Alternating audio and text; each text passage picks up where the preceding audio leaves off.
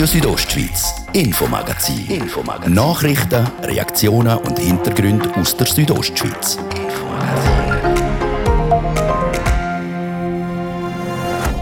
Seit Wochen nimmt die vierte Corona-Welle an Fahrt auf. Heute bestätigt Bündner Kantonsärztin, die vierte Welle, die ist angekommen. Marina Jamnitzki im Interview. Und dramatisch ist die Situation in den Spitälern. Noch nicht, aber sie ist besorgniserregend. Die Zahl der Covid-19-Patienten in den Spitälern nimmt zu, auch in Graubünden. Im Infomagazin ein Bericht zur Situation aktuell im Spital Oberengadin und im Kantonsspital in Chur. Und der Wald in der Val Bernina der ist bis jetzt schlecht zugänglich. Zum Bewirtschaftung von dem Schutzwald zu optimieren, wird die Erschliessung der Wald Bernina bei Pontresina ausgebaut für mehr als 5 Millionen Franken. Und im Interview auch er, er stammt aus Domadems und gehört zu den weltweit angesagten Drohnentechnologieentwicklern. Er heißt Romeo Durscher und ist heute Referent am 23. Wirtschaftsforum Südostschweiz. Das ist das Infomagazin bei Radio Südostschweiz vom Freitag, am 20. August. Im Studio ist der Martin de Blazes. Einen guten Abend.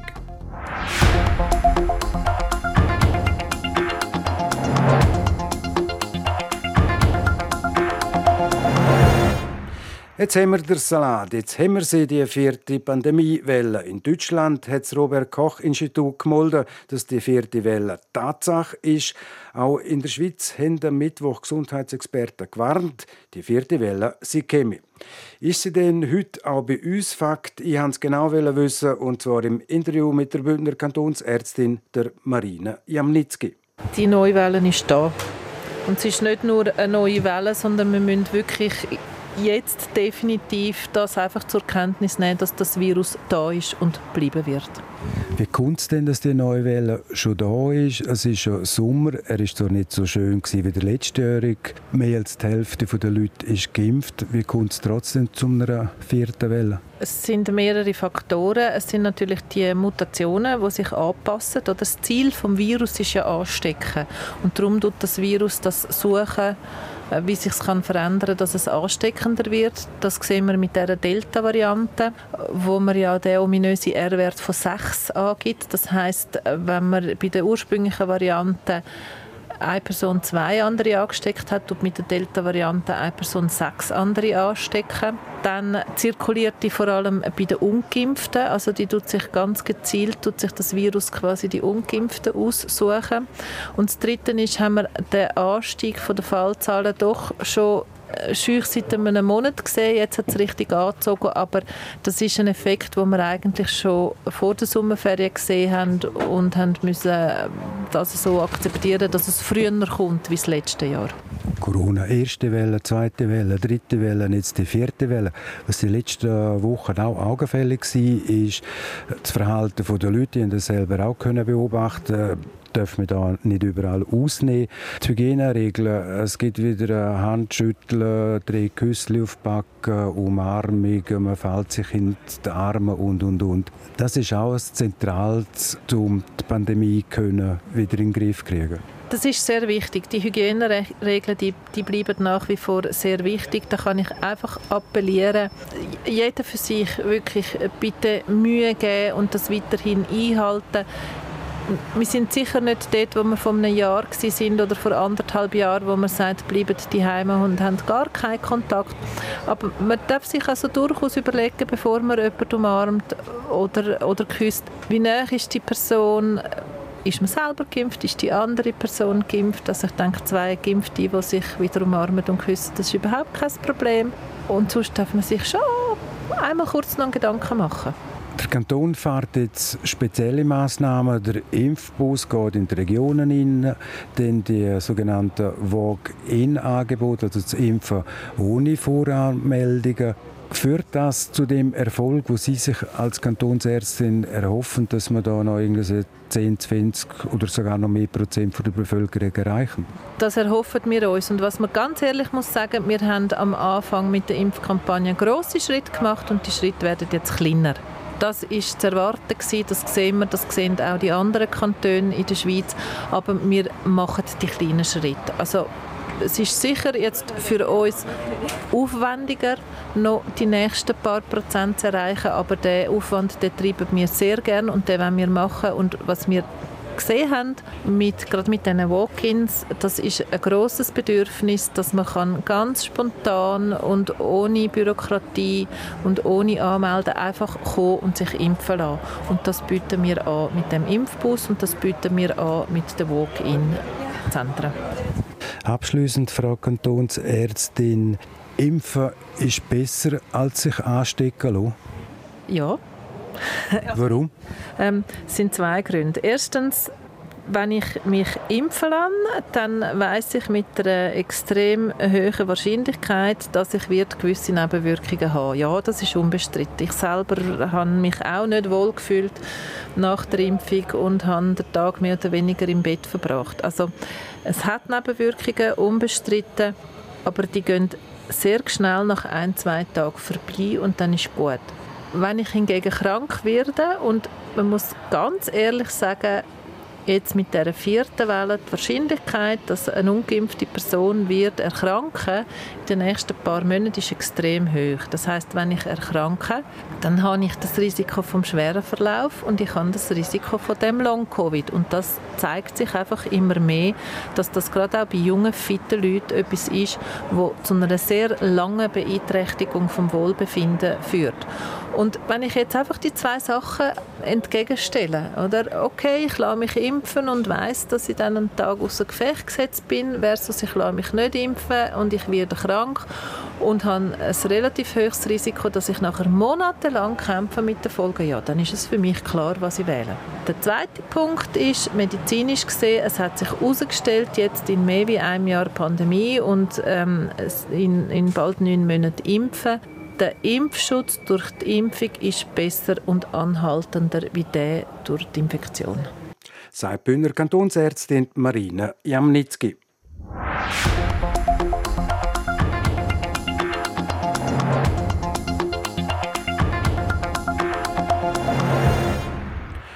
Die Welle Nummer 4 die ist also angekommen. In den Spitälern ist die Situation zwar noch nicht dramatisch, aber aus Sicht der Spitäler trotzdem besorgniserregend. Jasmin Schneider zur Corona-Lage im Kantonsspital in Chur und im Spital Oberengadin in Samada. Die Corona-Situation im Kantonsspital Graubünden ist angespannt. Die Zahl der Hospitalisierten im Zusammenhang mit Corona steigt seit Ende Juli nämlich wieder an. Aber auch sonst im Kantonsspital viel Betrieb. Noch nie sei während dem Sommer so viel los gewesen, sagt der Mediensprecher vom Kantonsspital, der Dajan Roman. Im Moment ist es wirklich so, dass es sonst schon sehr viel läuft. Und zwar auf der medizinischen wie auf der chirurgischen Seite. Und Corona bringt einfach nochmal einen enormen zusätzlichen Aufwand, er bringt zusätzlich, zusätzlichen Stress ins System. Und das müsste in dem Sinn nicht sein, wenn sich mehr Leute würden impfen lassen. Der Großteil der infizierten Personen sind nämlich nicht gegen das Coronavirus geimpft gewesen. Nur vereinzelt sind auch geimpfte Leute im Spital gelandet. Die sind dann aber schon vorher erkrankt gewesen. Die vierte Welle ist also am Kantonsspital Graubünden ein Thema und dementsprechend bereitet man sich auf so eine vor. Ganz konkret im Moment bereiten wir uns darauf vor, um die Pandemiestation wieder zu eröffnen. Die Pandemiestation ist jetzt seit dem 5. Juli geschlossen gewesen, also seit etwa mehr als eineinhalb Monaten. Und einfach im Vergleich, im letzten Jahr haben wir die Pandemiestation erst am 23. Oktober wieder müssen öffnen und im Moment sieht es wirklich danach aus, dass wir das ein Stück vorher machen müssen. Anders sehe die Lage im Spital Oberengadin in Samada aus, sagt der Spitaldirektor Beat Moll. Im Spital Oberengadin ist es jetzt eigentlich seit Monaten ruhig. Wir haben immer mal wieder der ein oder andere Covid-Patient bei uns. Wir haben aber auch in den zwei, drei, vier Wochen gar niemanden gehabt. Aktuell haben wir gerade wieder jemanden. Also von einer vierten Welle wäre jetzt da oben noch nichts zu merken. Auch da sind die hospitalisierten Personen in der Regel ungeimpft gewesen. Trotzdem sind auch das Spital Oberengadin gut auf eine vierte Welle vorbereitet. Material, Infrastruktur, das ist alles um. Die meisten Sachen sind auch noch installiert. Wir haben auch den Sonderstab, der parat ist. Wir werden demnächst auch wieder eine entsprechende Sitzung machen. Wir verfolgen die Lage immer aktuell verfolgen und dann können dann sehr kurzfristig wieder entscheiden. Bis jetzt sei es aber noch nicht nötig, zum Massnahmen ergreifen. Im Engadin allgemein sagt die Situation laut dem Spitaldirektor Beat Moll zurzeit nämlich sehr entspannt und auch die Infektionszahlen sind tiefer als im restlichen Kanton. Jasmin Schneider hat berichtet, aufgrund der aktuellen Lage hat heute das Kantonsspital entschieden, ab morgen Samstag wieder strengere Besuchsregelungen einzuführen. Ab morgen Samstag dürfen Patienten nur noch von einer Person pro Tag besucht werden und der Besuch darf maximal eine Stunde dauern. Ausnahmen gelten für Eltern von kranken Kindern, Partner von Gebärenden, nahe Angehörige von Sterbenden und Begleitpersonen von unterstützungsbedürftigen Patienten. Personen, die wegen Covid-19 behandelt werden, die dürfen nicht besucht werden. In Ausnahmefällen sind aber auch da individuelle Regelungen möglich.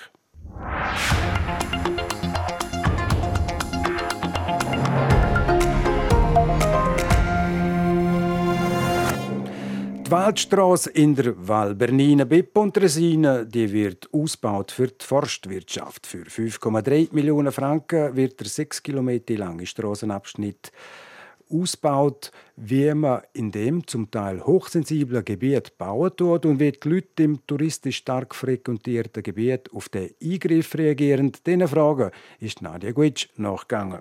Am Tag der offenen Baustelle hat man sich ein Bild machen von der zukünftigen forstlichen Erschliessung zwischen dem Bahnhof Pontresina Surovas und Restscha. Vor Ort auch die Gemeindepräsidentin Nora Saratz-Gazin, die den Anlass initiiert hat. Der Bau ist im Moment wie eine offene, klaffende Wunde. Und das sieht brutal aus. Und darum ist es auch wichtig, dass die Leute sich ein Bild machen können, Erklärungen bekommen und dann auch sich vielleicht vorstellen können, wie es in Zukunft dann sollte aussehen wenn die ganze Geschichte dann fertiggestellt ist, wieder anfängt einwachsen und die Natur sich den Platz, wo sie wieder zurückbekommt, auch wieder nimmt. Die Val Bernina zwischen Pontresina und Morteratsch wird touristisch von Wanderern, Biker und im Winter auch von Langläufern und Schneeschuhläuferinnen genutzt. Der Wald an der Talflanke ist als Schutzwald ausgeschieden und schützt das Siedlungsgebiet, der Camping, die Kantonsstrasse und auch die Bahnlinie von Natur gefahren. Auch das Forstamt Samada Pontresina mit dem Revierförster Corrado Fondrasek ist vor Ort. Dank der Erschliessung haben sie in Zukunft die Möglichkeit auf Lärm- und kostenintensive auf Helikoptertransport zu verzichten und mit modernen Mitteln den Schutzwald zu pflegen, was wichtig ist. Weil wenn man den Wald einfach wachsen lässt, gibt es vor allem eine Zerfallsphase. Das sieht man im Nationalpark zum Teil. Wir sehen es auch da vorne, wo wir vorbeigelaufen ist eine relativ grosse Fläche, die vom Sturm Vaja hat daran glauben. Und das möchte man im Prinzip in Zukunft auch vermeiden, dass man Strukturen reinkriegt, wie man da auch sieht, kleine Bäume, grosse Bäume, möglichst verschiedene Baumarten. Das Projekt, ausgelegt auf zwei Bauetappen, soll innerhalb von zwei Jahren realisiert werden. Geplant ist, die bestehende Straße auf einer Länge von 6 km um ca. einen halben Meter zu verbreitern. Entlang der Baustelle geben die involvierten Firmen detaillierte Auskünfte zu den anfallenden Arbeiten. So zum Beispiel der Sandro Branchi von Bauunternehmung Costa, wo für den Strassenbau zuständig ist. Die grossen Steine, die verschoben oder zerkleinert werden müssen, gehört bei dieser Baustelle zu den Herausforderungen aber auch das natürliche Gestalten von diesen Böschungen und Umgebung. Das ist auch etwas, wo ein Maschinist äh, nicht daran gewöhnt ist, weil man schafft immer nach Plan und Grad und da muss man möglichst naturfreundlich schaffen. Oder? Das ist äh, das Schwierige. Ja. Ein bisschen weiter vorne treffe ich auf den Corsintage von Eco Alpine SA, wo für die Umweltbaubegleitung in dem doch zum Teil hochsensiblen Gebiet verantwortlich ist. Äh, weiter hinten, Richtung Morteratsch, äh, kommt der Siebenstern vor. Das ist eine, eine, Pflanze, eine geförderte Pflanze, die auf der roten Liste ist. Und dort haben wir das Projekt so müssen anpassen, dass wir dort äh, die Bereiche nicht tangieren und, und auch den Lebensraum von diesen Pflanzen nicht, nicht negativ beeinträchtigen. Die Val Bernina gehört nämlich zum Bundesinventar der Landschaften und Naturdenkmäler von nationaler Bedeutung, kurz BLN.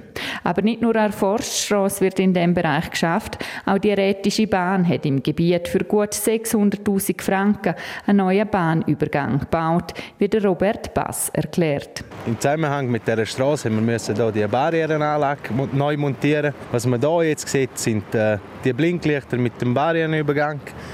Die Einfahrt- und Ausfahrtssignale haben wir müssen verschieben. Das Gesamtprojekt der Erschliessung vor Val Bernina ist auf 5,3 Millionen Franken veranschlagt. Nadia Guetsch hat berichtet.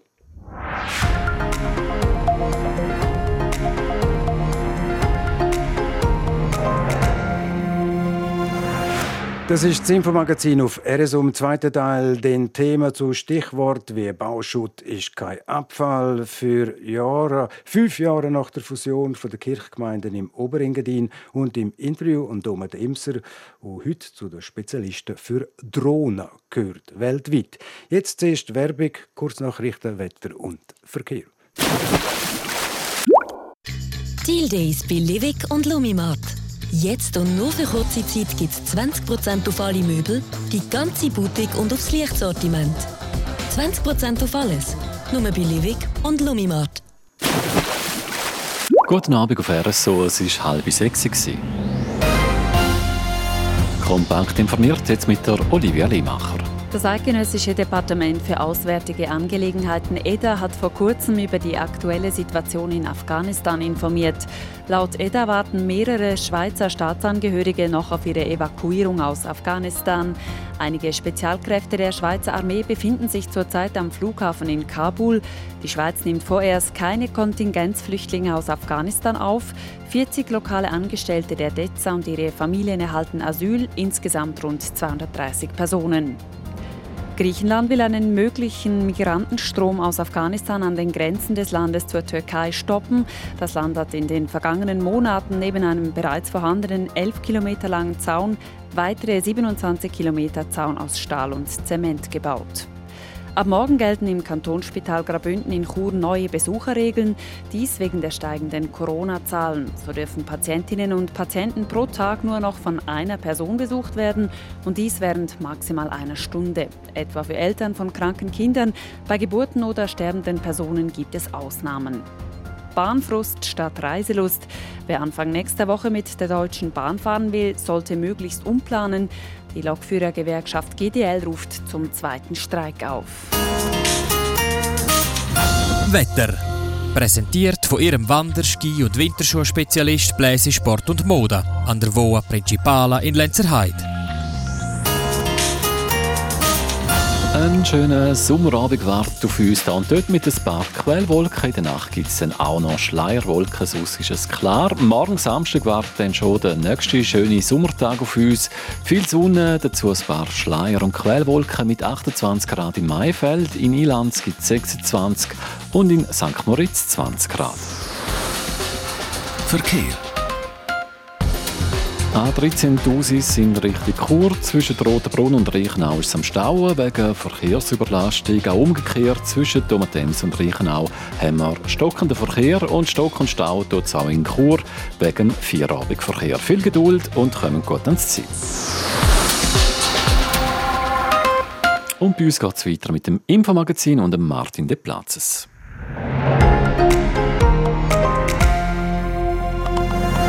Radio Südostschweiz, Infomagazin. Infomagazin. Nachrichten, Reaktionen und Hintergründe aus der Südostschweiz.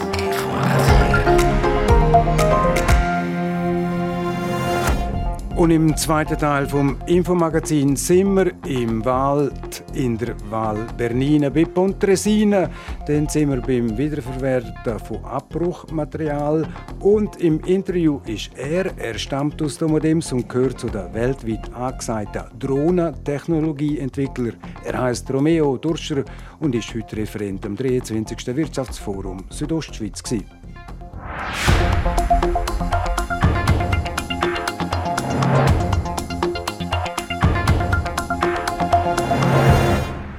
Alte Sachen die werden in der Regel früher oder später durch etwas Neues ersetzt. Sechs das alte Handy, die alten Kleider oder die alte Couch.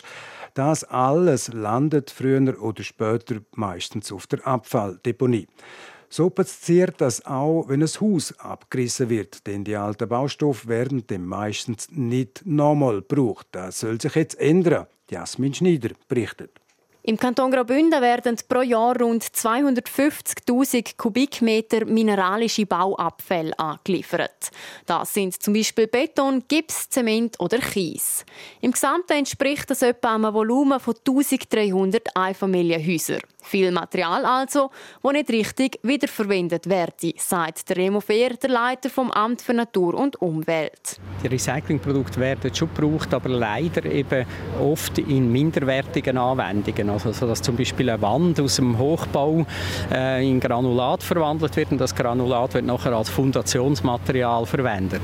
Das ist jetzt nicht a priori schlecht, wenn man Bedarf an so Fundationsmaterial hat, aber ideal ist, wenn eine Wand wieder zu einer Wand werden kann. Das heißt also ein Brocken Material aus dem Hochbau sollte wieder in eine Hochbauanwendung zurückgehen und das findet viel zu wenig statt. Das hat mehrere Gründe. Zum einen sagen sich viele Leute aus der Bauindustrie einfach gewöhnt, um mit neuem Material zu anstatt mit Recyclingbaustoff. Und zum anderen? Es ist auch ein gewisses Misstrauen da gegenüber Qualitäten der Recyclingprodukte, wo natürlich auch ein grosser Fortschritt stattgefunden hat. Heute gibt es eben zertifizierte Baustoffe, die qualitativ absolut einwandfrei und ebenbürtig sind. Und heute gibt es keinen Grund mehr, um eben das Recyclingprodukt als minderwertig anzuschauen. Auch einsetzen lassen sich der Recyclingbaustoff mittlerweile sehr vielseitig. Ein Einfamilienhaus können wir zum Beispiel problemlos damit bauen, sagt der Remo Fehr. Das wollen der Kanton Graubünden und der Verband Bündner Beton- und Kiesindustrie jetzt auch der Bauindustrie mit einer neuen Infobroschüre aufzeigen. Die Broschüre soll eigentlich künftig Bauherrschaften motivieren und eben auch Planer und Architekten befähigen dazu, um eben schnell erkennen, unkompliziert erkennen, wo könnte man Recyclingbaustoff einsetzen bei dem Projekt, dass es wie einen Automatismus gibt, oder? dass man an die Recyclingprodukte zuerst denkt und nicht an die Primärprodukte. Das würde auch der Umwelt helfen. Die Herstellung von Recyclingbaustoff ist nämlich mit weniger CO2 verbunden als die Gewinnung von neuem Baustoff. Dazu kommt, dass sich die Baubranche so künftig die Deponie von Abrissmaterial sparen könne, sagt der Remo Fehr, der Leiter vom Amt für Natur und Umwelt. Von einem Abriss könne man in der Regel nämlich rund 80 Prozent vom Material wiederverwenden. Und übrigens, der Kanton geht selber mit gutem Beispiel voran. Die Decken und die Wände vom Verwaltungsgebäude Synergia sind nämlich aus Recyclingbeton erstellt worden.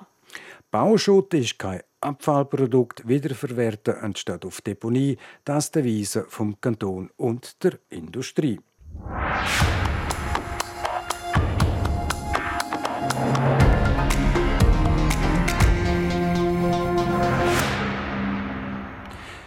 Kirchgemeindeordnung ist sozusagen das oberste Dokument von einer Kirchgemeinde. In der werden die wichtigsten Aspekte in Bezug auf die Organisation und Zusammenarbeit festgelegt. Es soll den Rahmen abstecken, was möglich ist, aber auch Freiheiten geben. Im Oberengadin wird die jetzt einer Totalrevision unterzogen. Nadja Gutsch, sie berichtet.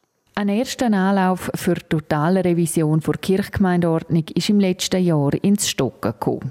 Die Mitwirkung hat aufgrund der Corona-Pandemie sistiert werden. Dazu hat es bei der evangelisch reformierten Kirchgemeinde Oberengadin, kurz Reformo, interne Differenzen gegeben. Im zweiten Anlauf soll es jetzt klappen. Noch bis zum 1. September liegt die Kirchgemeindeordnung zur Mitwirkung auf. Eine gestrige Orientierungsversammlung ist über die informiert worden. Der Geschäftsführer Duri Schwenninger erklärt, warum es die Revision braucht. Wir müssen unsere Kirchgemeindeordnung der landeskirchlichen Verfassung anpassen. Wir haben Zeit bis Ende Jahr, um das zu machen. Dazu haben wichtige Aspekte aufgrund der Erfahrungen der letzten fünf Jahre seit der Fusion der Oberengadiner Kirchgemeinden können ergänzt oder präzisiert werden komplett neu in die Verordnung aufgenommen ist das Thema der gemeinsamen Gemeindeleitung. Im Zusammenhang mit den Diskussionen der vergangenen Monate rund um die Führung und Ausrichtung von Reformo ein wichtiger Schritt.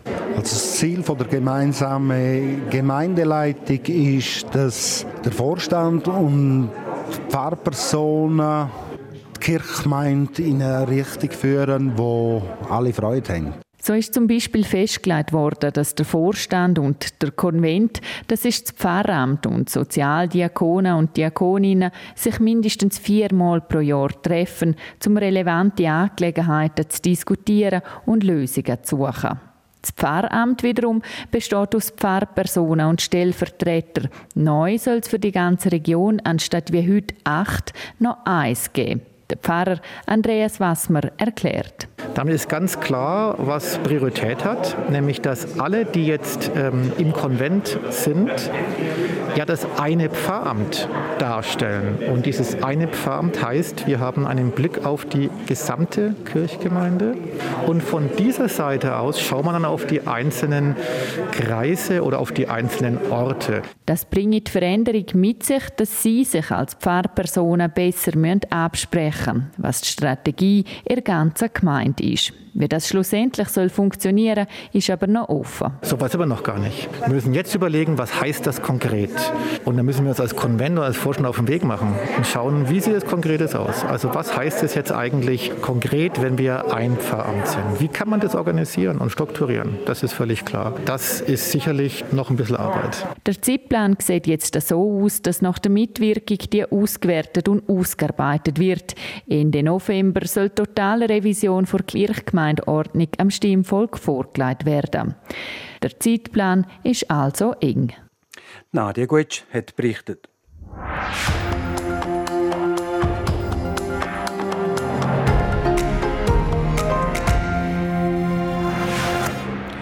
Er ist aufgewachsen in Domadems, hat schon in den USA für die NASA geschafft und kennt sich aus in der Drohnentechnologie, wie nur wenige auf der Welt. Der Romeo Durscher ist schon seit einigen Jahren in der Entwicklung von Drohnen tätig und hat heute über das auch am, am Wirtschaftsforum Südostschweiz in Chur referiert. Danina Hartmann hat mit dem Romeo Durscher über die Welt der Drohnen geredet. Es hat angefangen mit den Leuten, die eine Drohne einfach zum Lustig haben, gekauft haben, zum Filme machen, Fotos machen von der Luft. Und dann hat man aber schneller mal gemerkt, dass Drohnen eigentlich noch sehr viele andere Sachen machen können. Und dort habe ich mich dann sehr engagiert, um der Feuerwehr, der Polizei, Suchaktionen, helfen die Drohnen integrieren. Also zum Beispiel, wenn wir eine Suchaktion haben, wie auch zum Beispiel die Kantonspolizei in Graubünden schon Drohnen gebraucht hat, ist das natürlich sehr hilfreich. Und das kann dann auch nicht nur der Familie von dieser vermissten Person helfen, aber auch eben die vermisste Person zu finden. Sie sprechen jetzt eben auch, eine Drohne kann Leute retten, es kann zur Sicherheit beitragen, aber ist da auch nicht auch ein das Gegenteil auch der Fall, dass die Sicherheit eben gerade darunter leidet? Das ist natürlich mit aller Technologie so. Das ist, wir Menschheit sind halt leider so, dass wir etwas Gutes nehmen und auch für etwas Ungutes können missbrauchen. Aber die guten, positiven Gebrauch von der neuen Technologie sind viel viel größer, viel viel wichtiger als die anderen. Und eben, Sie sagen eine neue Technologie. Jetzt, äh, wenn man jetzt so denkt, so zehn Jahre plus minus, ist jetzt so weit, dass die Drohnen aufkommen. Ich mag mich jetzt noch erinnern, bei meinem Papa, wo er die erste Drohne hatte, das war noch ein riesiges Geschwür und er hat dann irgendwie eine Kamera dran gebaut. Ähm, das hat sich rasant entwickelt und Sie haben jetzt die Entwicklung miterlebt. Was ist jetzt das so das Speziellste für Sie in dem Ganzen? Das Jahr ist mein zehntes Jahr in der Drohnenindustrie und eben am Anfang ist es wirklich so, dass man größere Teile hat mit mit Kameras, die nicht integriert sind. Heutzutage hat man integrierte Kameras und nicht nur Kameras um äh, normale Lichtbilder zu sehen, aber auch Wärmelichtbilderkamera. Vor allem für Suchaktionen oder Inspektionen ist das sehr, sehr hilfreich.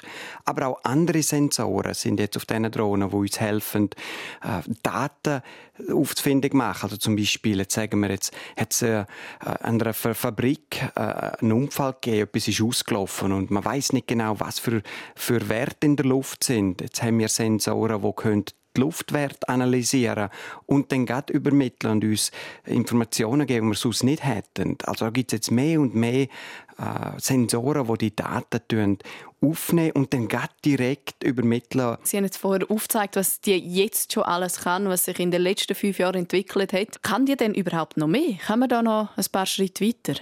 Ja, auf jeden Fall. Also da können wir noch ganz viele andere Sachen machen mit den Drohnen. Im Moment reden wir sehr viel von Drohnen, die Propeller haben. Und wenn du äh, äh, eine Technologie mit Propeller hast, hast du einen relativ grossen Energieverlust. Und jetzt entwickeln wir natürlich auch schon Drohnen entwickeln, die Flügel haben. Und mit Flügeln hat man natürlich von der Physik her mehr Auftrieb. Und das heißt, wir können länger fliegen und auch weitere Distanzen fliegen. Und das ist natürlich dann sehr interessant, weil wir können dann zum Beispiel Inspektionen von Stromleitungen machen, äh, Inspektionen von Ölleitungen, Autobahnen, Brücken, wo viel einfacher sind und weiter können fliegen. Und da gibt es noch enorm viele Applikationen sagt der Romeo Durscher, der Spezialist schlechthin, wenn es um Technologie von Drohnen geht. Sport. Präsentiert von Landi Grabünde. Landi viert. Am 3. und 4. September in Chur, Thusis, Schluein und Langquart. Komm vorbei und vier mit uns. landigrabünden.ch nur ein paar Tage nach dem Roger Federer muss heute ein weiterer Top-10-Spieler Vorfee geben. Gell, Olivia Limacher, der ATP, geht langsam die Starre aus. Ja, Martin im Mannentennis, da lichtet sich die für den Rest der Saison immer mehr. Nach dem Roger Federer und dem Dominik Thiem wird jetzt auch der Rafael Nadal nicht mehr angreifen diese Saison. Der 35-jährige Doktor hat ja seit Jahren an seinem linken Fuß um und er will nicht mehr Schmerzen haben und leiden. Das hat er heute via soziale Medien mitteilt. Überraschend kommt die Nachricht nicht. Der Spielstil von Rafael Nadal ist ja nicht gerade als körperschonend bekannt und fordert schon seit Jahren sein Tribut und hat auch immer wieder für Verletzungspausen gesorgt. Er müsse sich jetzt eine längere Auszeit nehmen von der ATP-Tour und seinen linken Fuß endlich einmal richtig auskurieren. Die Verletzung begleitet ihn nämlich schon seit 16 Jahren. Wegen dem hat Rafael Nadal auch Vorfeld für die US Open an einen Rücktritt, denkt er aber noch nicht. Der 20-fache Grand Slam-Sieger hat auf den sozialen Medien versprochen, er setze alles daran, um wieder konkurrenzfähig zurückzukommen.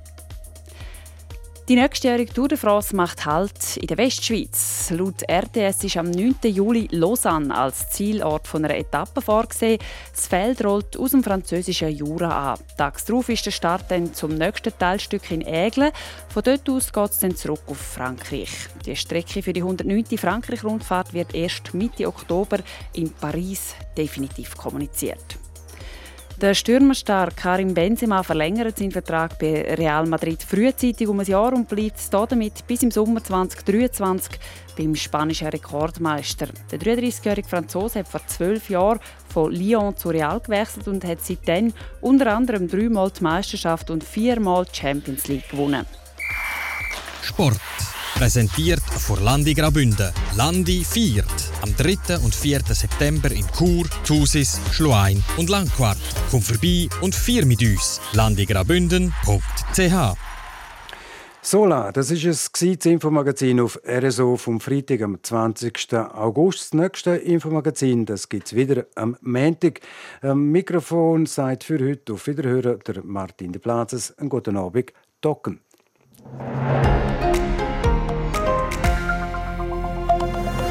Radio Südostschweiz, Infomagazin. Infomagazin. Nachrichten, Reaktionen und Hintergründe aus der Südostschweiz. Infomagazin.